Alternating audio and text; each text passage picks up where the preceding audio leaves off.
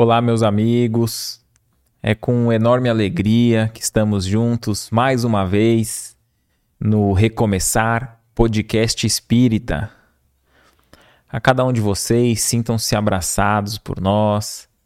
Se você está aqui no canal pela primeira vez, não deixe de se inscrever, deixar o like, ativar o sininho.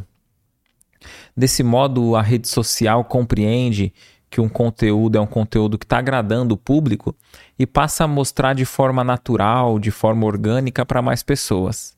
Inclusive, se você lembrar de algum coração querido que sabe que vai se interessar por, por pelo tema, né?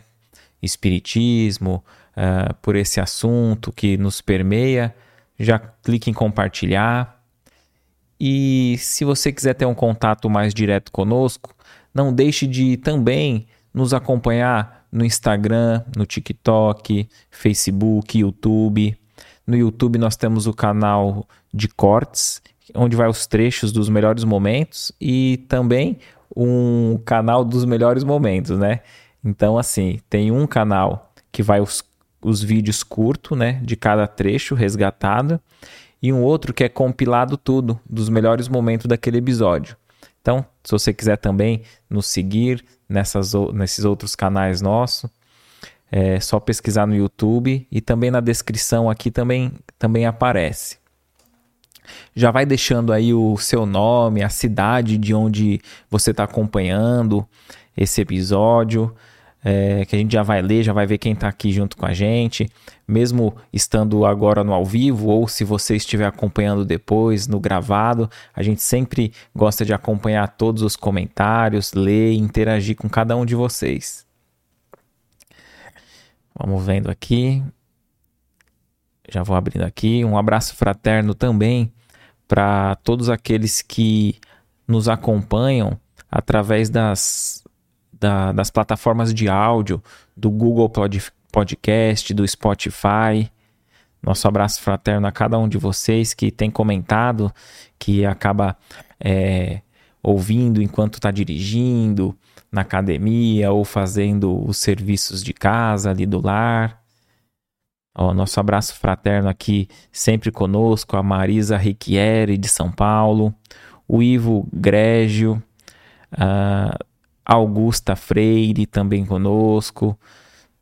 A Augusta é de Acaraú, Ceará. Vamos atualizando aqui a página. A Rosângela e Falcão também aqui conosco. Carla Cerqueira de São Vicente. Elder Taylor de Madrid, Espanha. É, Ana Lúcia também com a gente, Joilson Marinho da Bahia, Salvador, Israel Ribeiro de Limeira, Fernando do Rio do Sul, Santa Catarina, Marlene Carvalho de Moeda, Minas Gerais, Tilda Tama de Itapé, na Bahia, Ana Lúcia também, dizendo que acompanha aqui nos outros canais também. Nosso abraço fraterno para Ana Lúcia. Rose Mota, de Montes Claros, Minas Gerais. Ana Lúcia de São Paulo. A Glória de Cerro, Cerro Cora. Um abraço a cada um de vocês. Para vocês que nos acompanham nas redes sociais, né? Aqui até na, no que a gente posta anteriormente, Hoje nós teríamos um episódio com o querido Ricardo Oliveira.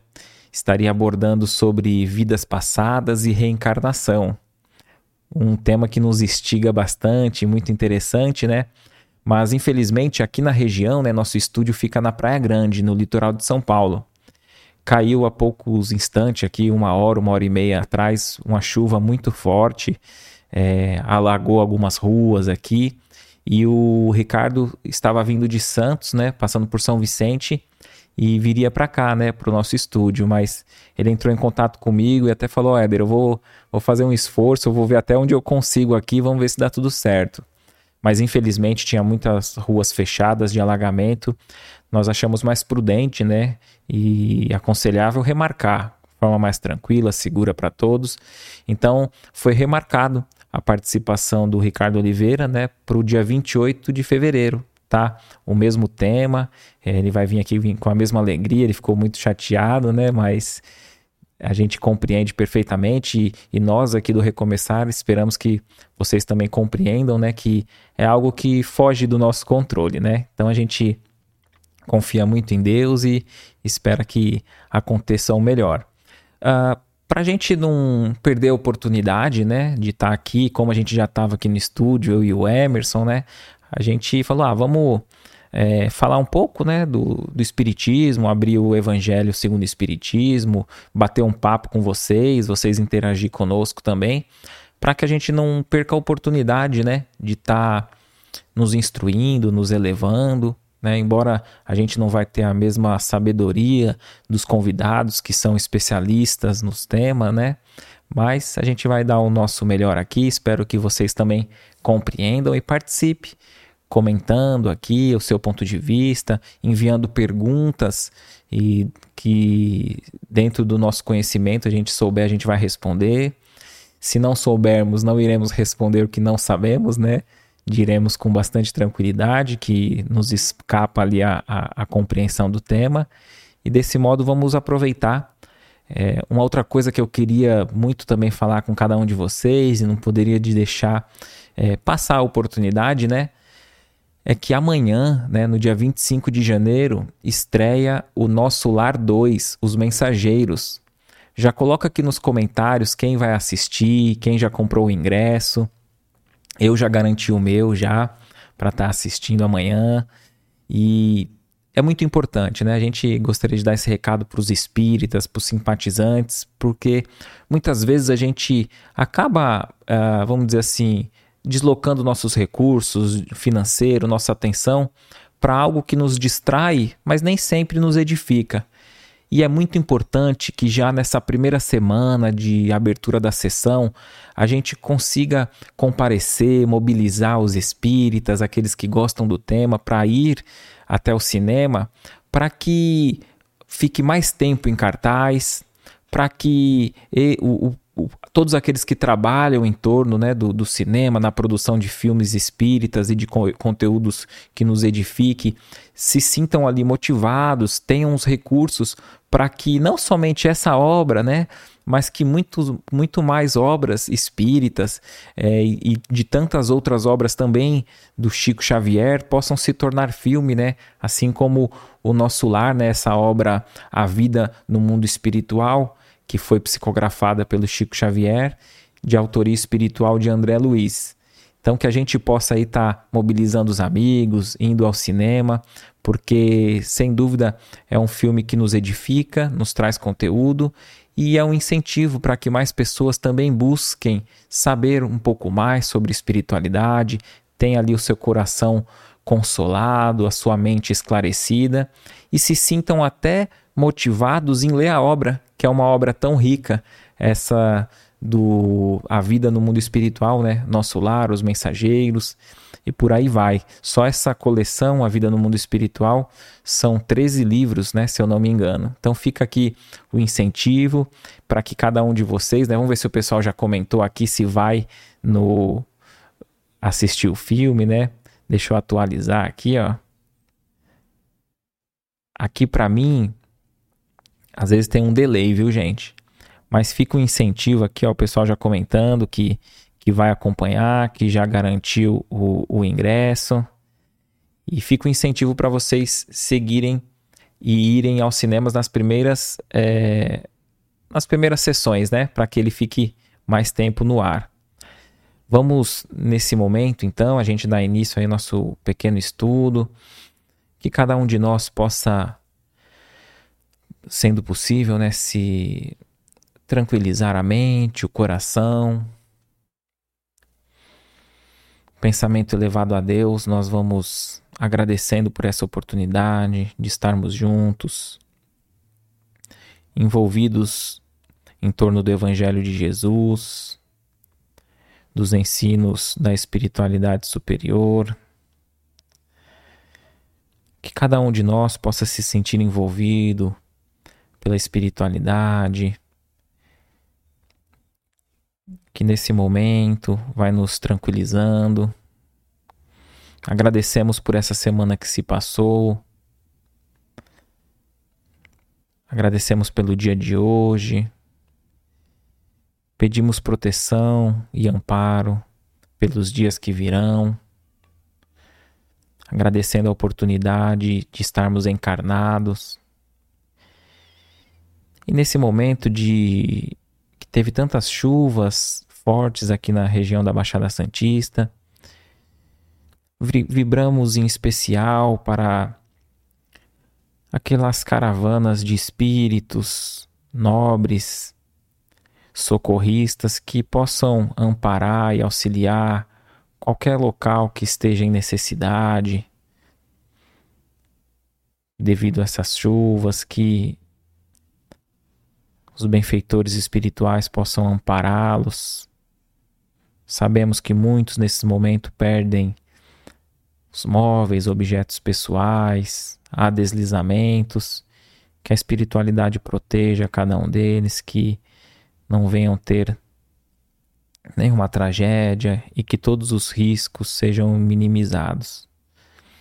Vibramos também por esses irmãos que estão acompanhando aqui nessa live, nesse podcast, mas que apesar da distância física, Estamos todos unidos no mesmo ide ideal, que é o nosso aprimoramento individual e coletivo. Que Jesus, os mestres de luz, possam envolvê-los, dissipando todas as trevas da ignorância, suprindo com a luz do Mestre Jesus,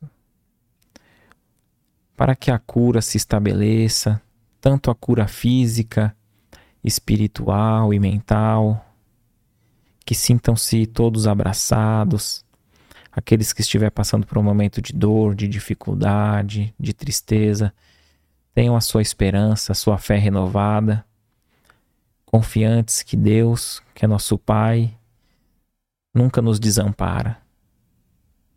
E assim que possamos ter momentos de luz aqui, estudando o Evangelho à luz da doutrina espírita. Muita paz a todos, graças a Deus. A gente sempre diz, né, é, no caso de hoje, por exemplo, que uh, nosso convidado iria vir, né, e devido à condição climática, o alagamento foi remarcado. E isso acontece, é natural, né, seja aqui no, na nossa, no, no nosso podcast, quanto numa, numa casa espírita, né, isso não é motivo para que a gente perca a oportunidade de estudar. E às vezes a gente vê muitas pessoas que estão ali no espiritismo, no início, né? Uh, com receio de fazer um estudo sozinho em casa, acreditando não estar pronto, não estar preparado. E a gente sempre faz uh, esse incentivo para que não, não precisamos ser especialistas, né? O Herculano, Herculano Pires, perdão, dizia, né, que no espiritismo não existe professores, somos todos alunos, né, aprendizes. Então, por esse motivo, a gente, é, de modo despretensioso aqui, vai abrir de uma forma aleatória o Evangelho, segundo o Espiritismo, bater um papo, explanar um pouquinho, e fica como incentivo para que você que está aí na sua casa acompanhando, é, tem o, ainda não faz o evangelho no lar, que você passe a fazer, ter sempre um livro espírita ali conosco, ao nosso lado, naquele momento de dor, de dúvida, a gente possa abrir, ler, que sem dúvida vai cair ali, como diz, né, cair como uma luva aquele ensino, e a gente percebe que aquela lição que a espiritualidade nos trouxe é justamente aquilo que a gente precisava para enfrentar os desafios que ainda estão por vir, né? É, quanto de, de nós já não, não aconteceu isso, né? Já não aconteceu com você? Fazer o evangelho no lar, aí aquele tema do evangelho daquela semana foi justamente para aquilo que você precisava passar, né? Geralmente ali pode ser paciência, fé, coragem, enfim, diversos temas que caem aqui, né? Que geralmente a gente precisa estar tá com aquela aquela lição fresca na memória para a gente não reagir naquele automatismo primitivo, né, que nos caracteriza muitas vezes, e trazer ali uma prudência, uma paciência, para que a gente não venha a prejudicar ainda mais a nossa reencarnação. Que a gente possa ter encarnado, quitar a maioria dos débitos e retornar para a verdadeira morada espiritual, mas sem ter contraído novas dívidas, né? Porque geralmente é isso que acontece. A gente passa pela existência física, deixando a vida levar e acaba pagando umas dívidas e contraindo outras, né? Então, vamos abrir aqui, ó, de forma aleatória. Vamos ler aqui, ó. Nas grandes calamidades, a caridade se agita e vence generosos impulsos para reparar os desastres. Mas ao lado desses desastres gerais, há milhares de desastres particulares que passam desapercebidos, de pessoas que jazem num miserável catre, sem se queixarem. São esses os infortúnios discretos e ocultos, que a verdadeira generosidade sabe descobrir sem esperar que venham pedir assistência. Olha que interessante, né? A gente falava que dessas tragédias, né, que chove muito, há deslizamento, e mesmo nessas tragédias vem a público muitas vezes, né? E é uma oportunidade para que a gente coloque em prática a caridade, a solidariedade. E sem dúvida é, assim que deve ser, né? A gente deve se mobilizar, angariar recursos e amparar essas pessoas. Então tem um lado ali de, de nobreza em meio às tragédias que nós, quanto, quanto humanidade, possamos demonstrar o nosso melhor lado, né? Ir lá, se mobilizar e ajudar. Mas olha que interessante, aqui fala sobre os infortúnios ocultos. E muitas vezes, né, tem temas polêmicos, né, que divide opiniões sobre quando cai o tema caridade, né? É, nós sabemos que tem a caridade moral e a caridade material, né? Então, ali a gente pode ajudar financeiramente alguém de modo material imediato e também a caridade, caridade moral, né? Que é perdoar o semelhante, ter piedade, né? Ser um bom ouvinte, né? Tem essa, essa questão da caridade moral.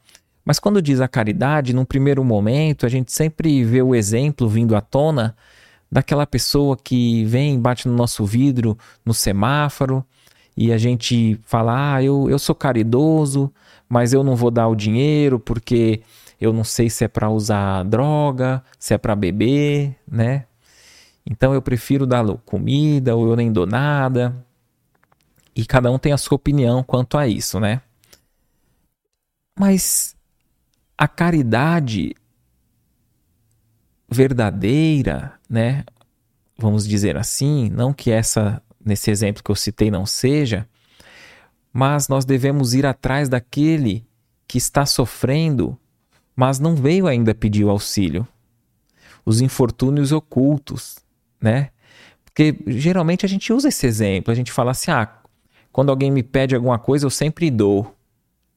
Mas será que nós já não estamos num, num grau intelecto e moral que nós devemos despertar em nós uh, esse desejo de ir buscar esses infortúnios ocultos? Quantas pessoas não estão ali na sua casa, às vezes tem uma boa vida, mas passa por um momento de, de dificuldade, um desemprego e precisa de um alimento. E a pessoa ainda não saiu para pedir, para bater na porta, e a gente ali sabe que está difícil, né? A gente não pode ali auxiliar, não é mesmo? Tem uma, tem uma historinha que eu li, né, num comentário na rede social, que a moça dizia que um vizinho passava necessidade sempre pedia alguma coisa para a mãe dela, e ela ia lá e dava leite, pão, é, arroz, um pacote de alguma coisa para o vizinho. E ela dizia que a mãe dela, mesmo tendo tudo em casa, de vez em quando ela ia lá e batia na porta daquele vizinho e falava: Ô, oh, me socorre, eu estou precisando de uma xícara de sal. Então ela, ela pedia até algo que sabia que ia ter, que é de um recurso baixo, mas para que o vizinho que sempre estava ali numa situação de necessidade não se sentisse mal em estar tá sempre devendo, sempre pedindo, e que ali equilibrasse um pouco e ele continuasse pedindo para que ela pudesse auxiliar. Então existem muitos infortúnios ocultos. Muitas vezes a gente faz um planejamento, né? Estamos no início do ano, nós fazemos um planejamento anual e planejamos ali no nosso trabalho, né? É, angariar ali, conquistar novos cargos, aumentar nossa comissão e ter um salário maior. Fazemos um planejamento de trocar de carro, é, planejamos muitas vezes viagem, curso, estudo, e é assim mesmo que deve ser, né? Não estamos criticando. Mas nós já passamos, paramos para analisar se dentro desse planejamento, dessa, desse cronograma, quanto a gente colocou ali do desejo do outro. Tanto do outro que divide a, a, casa conosco ali, o marido, a esposa, os familiares, né? Será que a gente tira um dia, algum momento para se dedicar no sonho, no objetivo do outro? E será que tem algum dia da semana, algum momento que a gente se dedica a enxugar as lágrimas alheias? Buscar esses infortúnios ocultos para que a gente possa ser útil? Porque muitas vezes nós dizemos: ah, eu gostaria no futuro, se eu tivesse dinheiro, se eu tivesse condição. Mas muitas vezes, muitas dessas atitudes às vezes nem necessita de recurso, às vezes necessita de bem pouco. Tirar um dia na semana, ir num abrigo, num albergue, né? sermos voluntários num, num hospital. E no asilo, muitas vezes no asilo já tem os materiais ali, mas a caridade e a carência ali é de calor humano, de afeto. Muitos ali não têm visita, se tem é pouca que não supre o desejo de conversar, de falar. Então fica aqui como lição para que a gente possa ter esse olhar, fazer um planejamento e ver se não cabe dentro da nossa agenda ali um minutinho, uma hora, alguns minutos, para que a gente vá de encontro em ensinar algo. Muitos de nós têm aptidões e pode ensinar algo para alguém, né? alguma tarefa, algum hobby, alguma arte. Vamos, vamos prosseguindo aqui um pouco no texto. Olha que interessante, ó. Quem é aquela senhora de ar distinto, de trajes simples, mas bem cuidados, seguida de uma jovem que também se veste modestamente, entra numa casa de aspecto miserável, onde sem dúvida é conhecida, pois a porta é saudada com respeito. Para onde vai? Sobe até a, a, a água furtada. Lá vive uma mãe de família rodeada pelos filhos pequenos. A sua chegada, a alegria, brilha naqueles rostos emagrecidos. É que ela vem acalmar todas as suas dores. Traz o necessário, acompanhado de suaves e consoladoras palavras, que fazem aceitar a ajuda sem constrangimento, pois esses infortunados não são profissionais de mendicância. O pai se encontra no hospital e durante esse tempo a mãe não pode suprir as necessidades. Graças a ela, essas pobres crianças não sofrerão nem frio nem fome. Irão à escola suficientemente agasalhadas e no seio da mãe não faltará o leite para os menorzinhos. Se uma entre elas adoece, não lhe repugnará prestar-lhes os cuidados materiais. Dali seguirá para o hospital, levará ao pai algum consolo e tranquilizá-lo quanto à sorte da família. Na esquina, uma carruagem à espera, verdadeiro depósito de tudo o que vai levar aos protegidos, que visita sucessivamente, não lhes pergunta pelas crenças nem pelas opiniões, porque para ela todos os homens são irmãos e filhos de Deus. Ó que bonito, né? Ali, uma mãe que vai com a, com a filha auxiliar alguém que não é profissional da mendicância, né? Uh, Emmanuel, num texto, chama essas pessoas de ladrão de emoção. São essas pessoas que às vezes é, exacerbam até o seu estado físico, mental, fazem ali cara de dó, de pena e mas não por um momento, vivem a essa maneira, né? Nós sabemos disso. Mas aqui o caso era diferente. O pai estava hospitalizado, que era quem supria os recursos para a família, e a mãe ali estava sozinha cuidando das crianças. E olha só, ela levou ali à luz, né? Poucos recursos, né, materiais, não perguntou pela crença, fez a caridade sem alarde. E olha só como é uma onda de esperança que se renova, né? Os filhinhos, a mãe feliz. Depois ia visitar o pai. O pai, sem dúvida, estava preocupado no hospital, né? O que está acontecendo? Estão sem recurso. Mas já vem a notícia que, está sem, que a família está sendo amparada. Né? E muitas vezes a gente não começa uma tarefa achando que é pouco. Porque a gente acha que qualquer um pode fazer aquilo, a gente vai ser só mais um. E a gente muitas vezes quer fazer só algo grandioso. A gente vê pessoas aí missionárias, né, com grandes instituições e tarefas, e a gente às vezes desejaria começar por lá. E como está muito distante da nossa realidade, a gente não começa nem o básico. E olha só como a onda de amor e de caridade é interessante, né? Nesse relato. Ela levou pouco, não lhe fez falta daqueles recursos materiais. Tirou ali poucas horas, poucos minutos do seu dia. Mas já fez bem para a mãe, para os filhos, e essa, essa tranquilidade, essa paz se estendeu até o pai que estava hospitalizado. Então que a gente possa se inspirar nesses relatos, né? Aqui eu li esse trecho, né, no Evangelho segundo o Espiritismo, uh, no item aqui do Os Infortúnios Ocultos, no capítulo 13, que a mão esquerda não saiba o que a direita faz, né? A gente não precisa muitas vezes estar publicando, postando o que faz, né? Essa semana viralizou aí que o, o Hendrick, o jogador da seleção, foi no aeroporto e um rapaz pediu ali uma ajuda, né? Tirou uma foto com ele. E ele foi e fez um pix ali de mil reais. E o, que, o mais bonito que viralizou é que o próprio Hendrick não filmou, não postou, não falou para ninguém. Mas como o pessoal ali ficou sabendo, é, resolveram tirar uma foto né, do Pix ali com o nome do atleta. E o próprio rapaz fez um vídeo em agradecimento, né? Pela humildade. Então, você vê que tem muito bem sendo feito. É que muitas vezes não vem à tona. Nós temos o hábito de destacar muito mais o, o mal, o negativo, né? E a gente sempre destaca aqui que é para que a gente possa compartilhar também aquilo que é positivo, né? Que é bom, não só tragédias, né?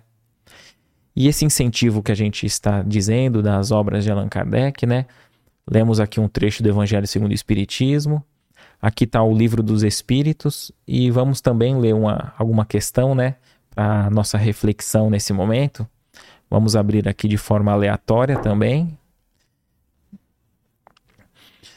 E é interessante que a obra de Allan Kardec, né, ele foi um pedagogo, né, é, tradutor, uh, poliglota, né, falava vários idiomas e é muito interessante o método, né, quem estuda as obras de Allan Kardec vê que ele, ele, elas se entrelaçam, né, então são várias obras, né, a, mais conhecido é o Pentateuco, né, o Livro dos Espíritos, o Evangelho segundo o Espiritismo, o Livro dos Médiuns, o Céu e o Inferno e a Gênese. Mas tem obras póstumas, né, que foi lançado depois da sua morte, é, tem o que é o Espiritismo e, e, algumas outras, além da Revista Espírita, né, que ele publicou muito, muitos relatos ali, muitas lições, né, mas elas se entrelaçam. Então é, é interessante a gente lê aqui o Evangelho segundo o Espiritismo, vamos ler aqui uma questão, né, a questão 907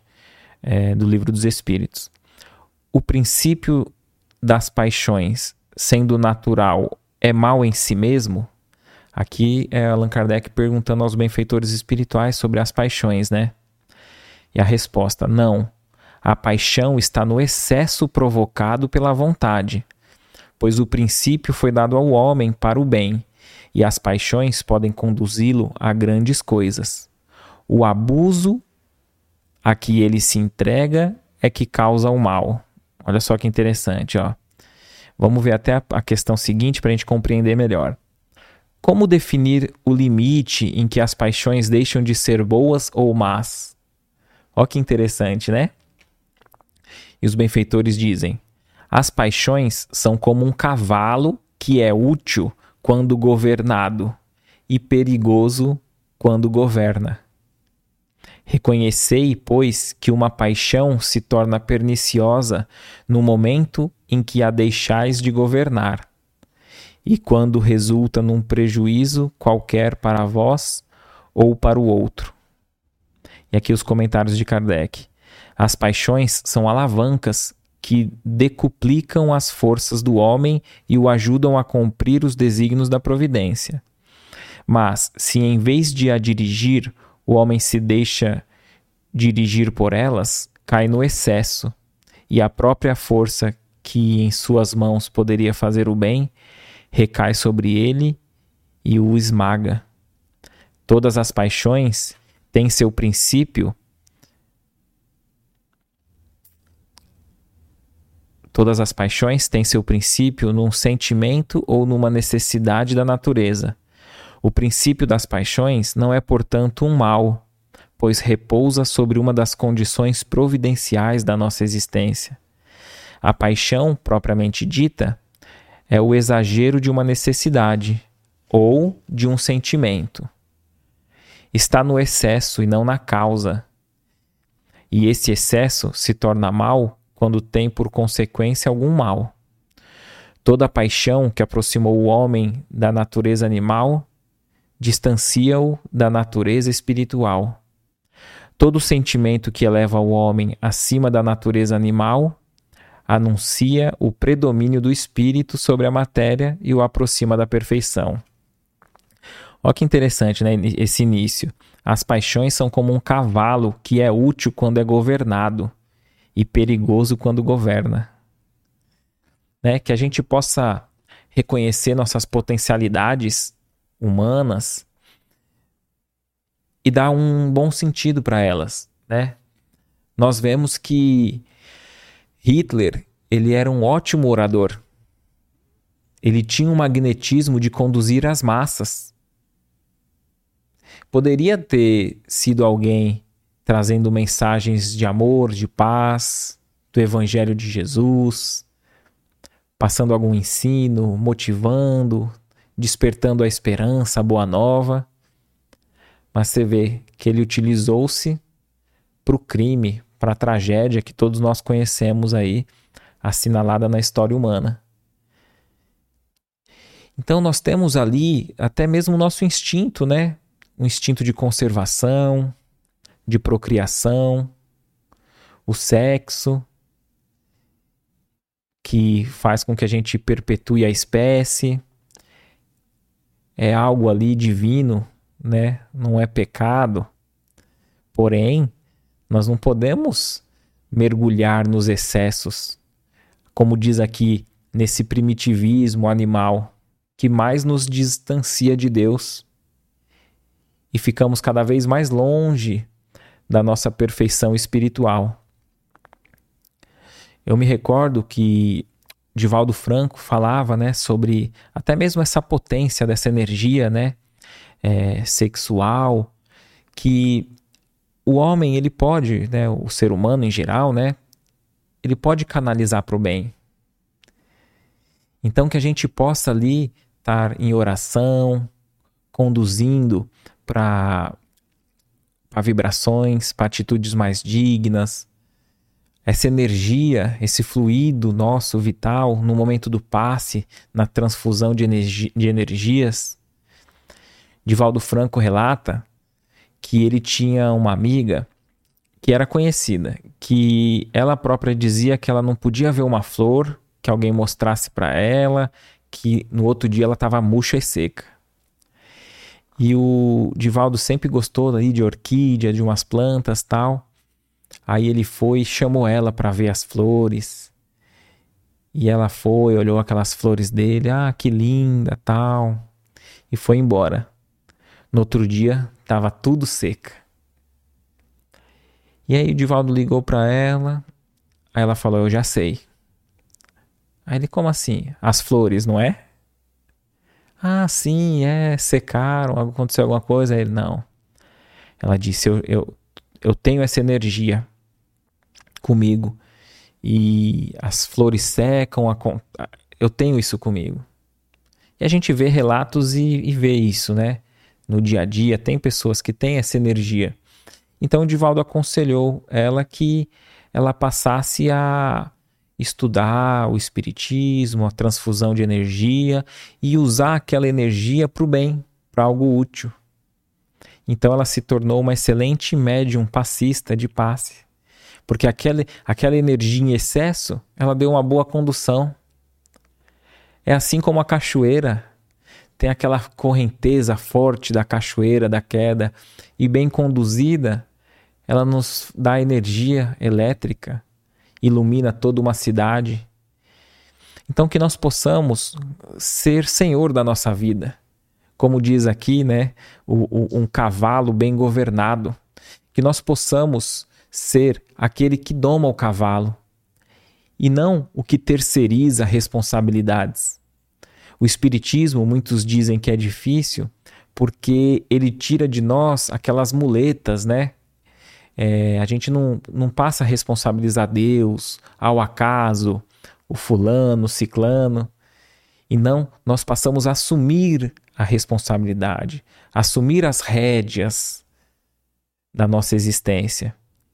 E estudando o Espiritismo, que nos conduz para o estudo de nós mesmos, nós vamos percebendo que lado em mim eu tenho que desenvolver mais, aquelas minhas potencialidades benéficas que eu posso desenvolver, as minhas virtudes e quais são aqueles meus maus hábitos, meus vícios que eu devo abafar, domar? Então, esse é o desafio de cada um de nós. Por isso que nós aproveitamos esse, esse tempo aqui, é, esse, essa oportunidade hoje que apareceu para nós, porque por mais que cada um de nós diga, ah, eu já li todas as obras, eu já estudei o Novo Testamento, eu já li tal ou tal livro,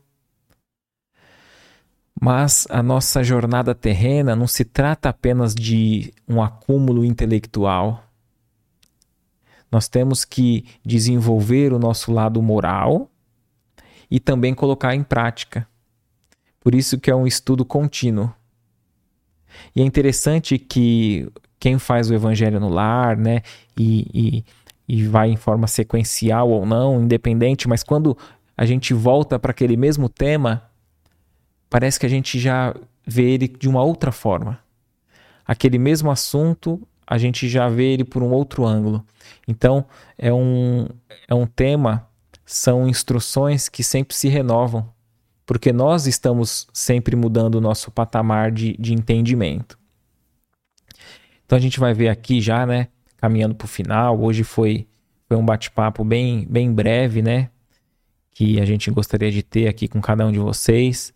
Vamos ver se você colocou alguma pergunta, alguma questão que tiver dentro do nosso entendimento.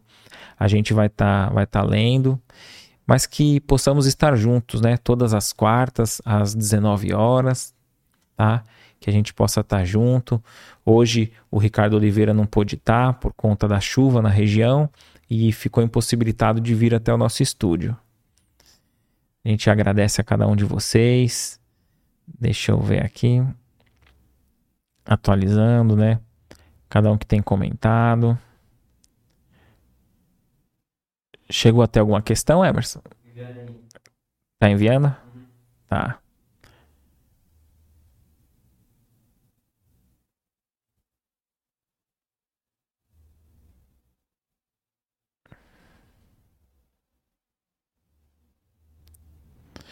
Ó, aqui a, a Loiva pergunta assim: por que Deus nos criou espíritos ignorantes. É lógico que a gente não vai conseguir abranger o início da criação, né? a própria obra de, de Allan Kardec, no Livro dos Espíritos, é, da primeira à décima terceira questão, se trata ali de Deus, né? E Allan Kardec insistindo em alguns temas, ah, os benfeitores espirituais diz, disseram, né?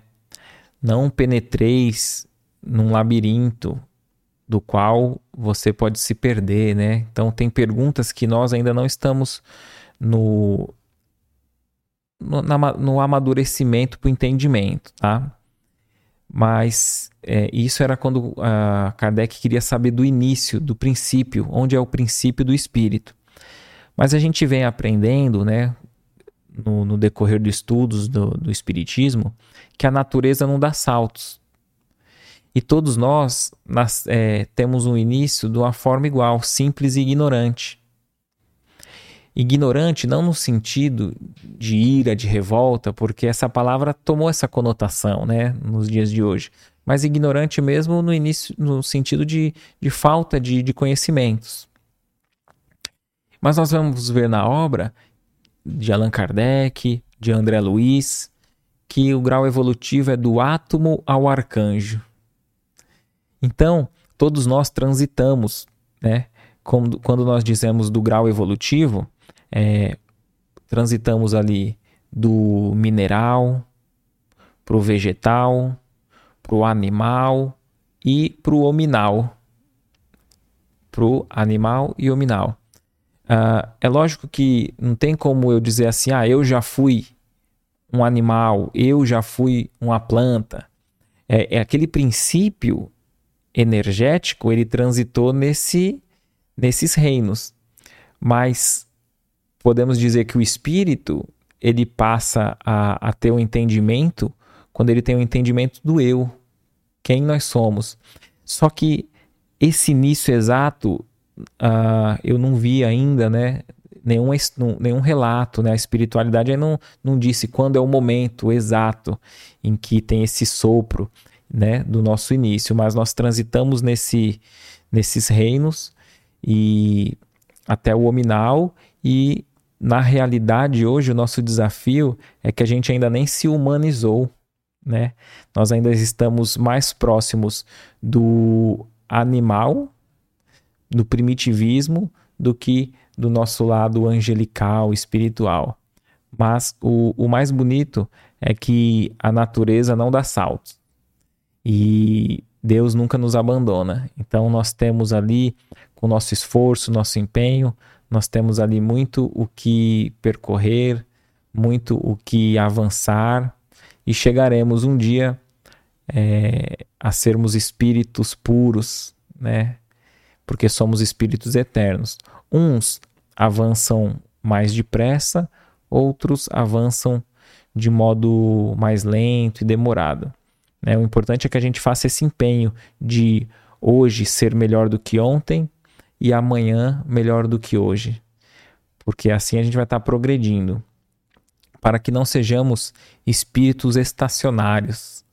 Porque muitas vezes, uh, ao desencarnar, a gente vai retomando ali a nossa consciência das existências anteriores e vemos que não avançamos quase, quase nada nas últimas encarnações. Porque sempre naquele momento né, naquele lado da nossa moral, da nossa existência, que era o que deveria ser trabalhado, a gente deixa de lado, não mexe muito no nosso orgulho, no egoísmo, na vaidade, quando na verdade nós temos que desenvolver a caridade, né, que é o pensar no outro, o benefício para a coletividade, não somente o nosso benefício próprio. A gente vai ler alguns comentários aqui antes de concluir.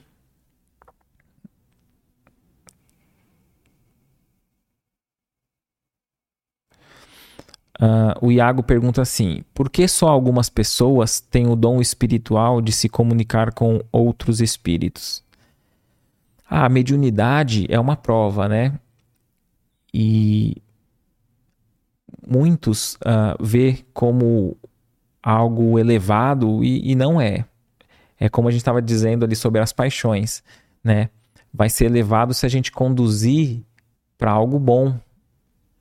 Porque tem muitos muitos criminosos que são médiums, mas estão vinculados a espíritos negativos, perversos, quando outros usam é, da mediunidade para o bem, para o amor, trazendo notícias do mundo espiritual de um modo digno, elevado, e passam a ser ali instrumentos do bem. É uma faculdade como tantas as outras, né? Quanto a visão, a audição, o tato. E nós podemos escolher se vamos ter bons olhos para o mundo, ou se vamos registrar só o negativismo, se a nossa boca vai falar do bem, do amor, ou só maledicências, se a nossa mão vai ser útil para o trabalho dos outros ou para o crime. Mas nós temos que ver que o projeto humano ainda não está terminado. Quando a gente olha a, a evolução humana, a própria espécie humana, o nosso corpo está em desenvolvimento. E quem sabe, é, num futuro, a, a mediunidade não vai ser algo mais generalizado, como há, relatos né, em mundos mais avançados de que a relação do, dos encarnados se dá de forma natural com os desencarnados. A comunicação, receber uma notícia, aquele que desencarna é, tem, é, é tido com um outro olhar, a sociedade vê como alguém que partiu, mas que logo nós vamos estar juntos, né? Quem sabe num futuro ah, não tenha muito mais médiums, a partir do momento que nós mesmos, a humanidade for se desenvolvendo e aprendendo a lidar de uma forma edificante com a mediunidade, né? Fica de, de reflexão para todos nós, né?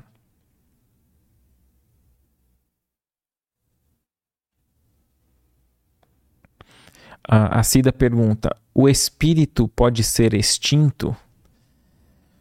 Bem interessante, né? Às vezes, quando, quando a gente está estudando, né? Uh, no caso, ali teve uma outra pergunta falando do início do espírito, né? E a gente pergunta assim: uh, porque a nossa mentalidade terrena é uma mentalidade de finitude, né?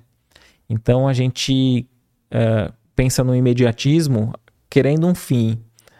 E quando a gente imagina que no plano espiritual a gente não vai ficar em cima de uma nuvenzinha tocando harpa eternamente, que nós iremos ali trabalhar, estudar, reencarnar, vir para a matéria de novo, encarnar, se aprimorar e ter várias e várias é, reencarnações, até o momento em que a gente se depure, o nosso espírito seja depurado, e essas encarnações não se dão somente na Terra, existem muitos outros mundos habitados.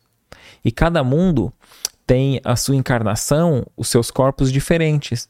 Porque o espírito tira os elementos para a criação do seu corpo físico do próprio orbe. E tem orbe, mundos com outros elementos. Então, existem é, mundos que a encarnação é um corpo muito mais sutil do que esse nosso, sólido assim, de carne. É matéria, mas é matéria mais sutil.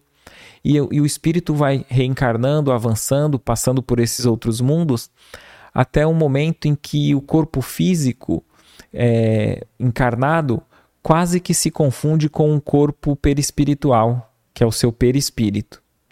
Então o espírito ele vai progredindo até ele atingir essa perfeição, esse grau de pureza que o Cristo já atingiu há muitos e muitos anos, né? Então você vê que o trabalho segue a ponto deles estar ali governando o planeta Terra. Só que a nossa mente, é, eu admito, né, que a, a, gente acaba se perdendo até num raciocínio assim, mas e depois? E depois, né? Quando o espírito se depurar totalmente, e aí? Não tem fim, né? Então, o espírito nunca é, é extinto, ele nunca perde a sua individualidade.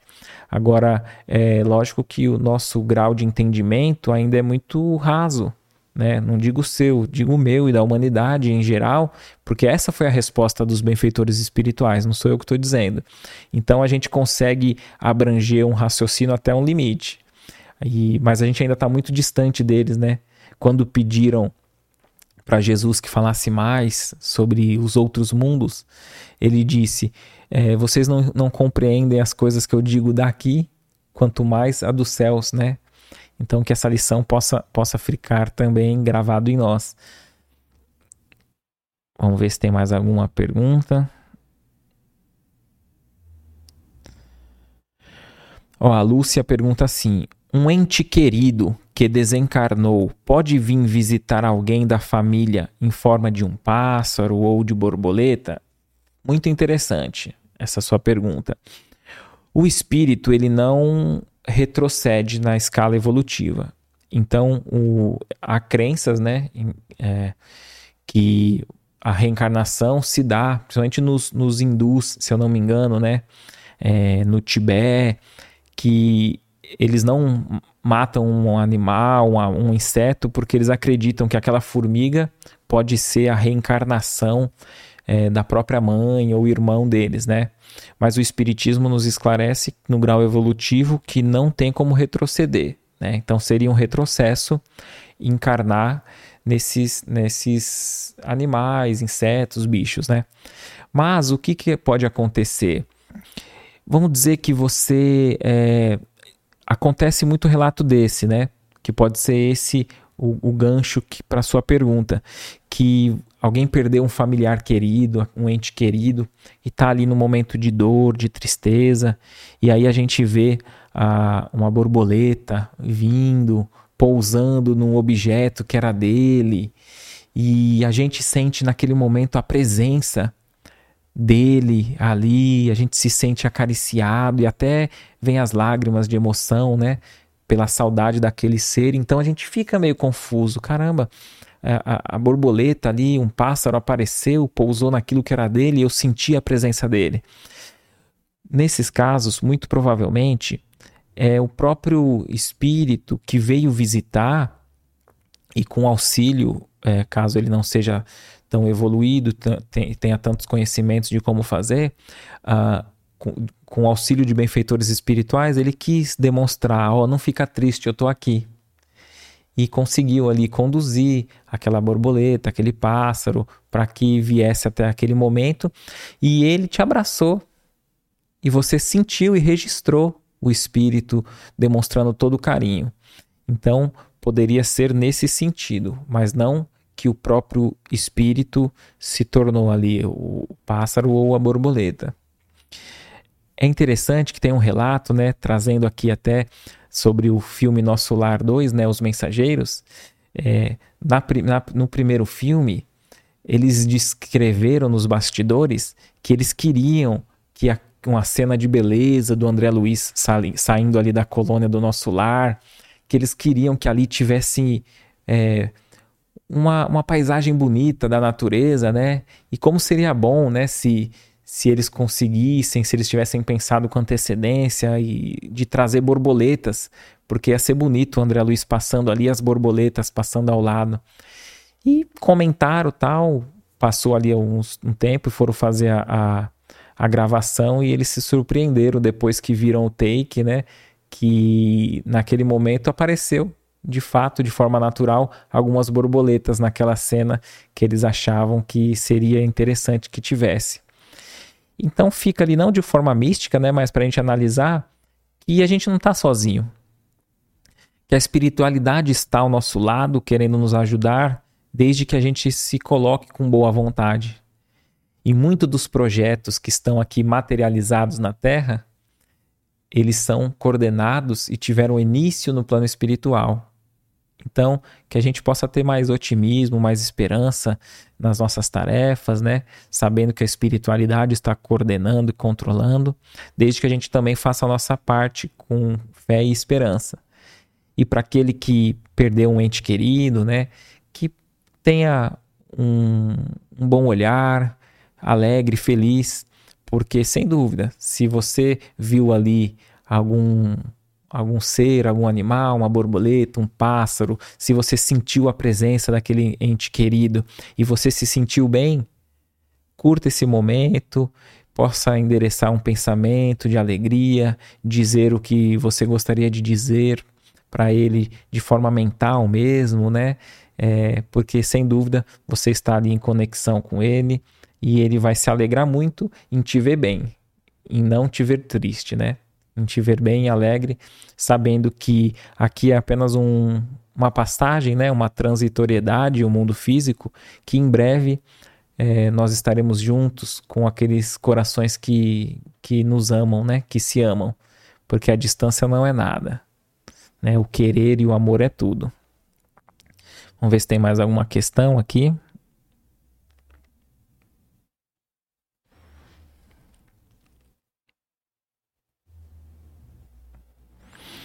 Aqui tem a questão do José, que ele pergunta qual que é a visão espírita, né, do espiritismo sobre cataclismo, ebulição, né, derretimento, vulcão. E a espiritualidade diz que são ciclos terrenos e então são nós temos ali provas, né, e expiações é, locais, mas também temos uh, nossos resgates coletivos, né? E isso faz parte do, do processo de evolução do próprio orbe terreno e dos espíritos que, que aqui se ligam, né? Que são todos nós, a humanidade inteira. Mas uh, sempre há um motivo, sempre há um, um, um porquê, né? Não existe o acaso. É, é, óbvio que quando a gente vê é, desmoronamento, tragédias, uh, nós temos que ver também a nossa responsabilidade na parte humana ali, social, de recursos para que aqueles aquelas tragédias que são previsíveis que a gente cobre e intensifique a vistoria ali para que a gente não assuma uma responsabilidade é, né? O Evangelho diz: é necessário que o escândalo venha, mas ai daquele que for o motivo do escândalo.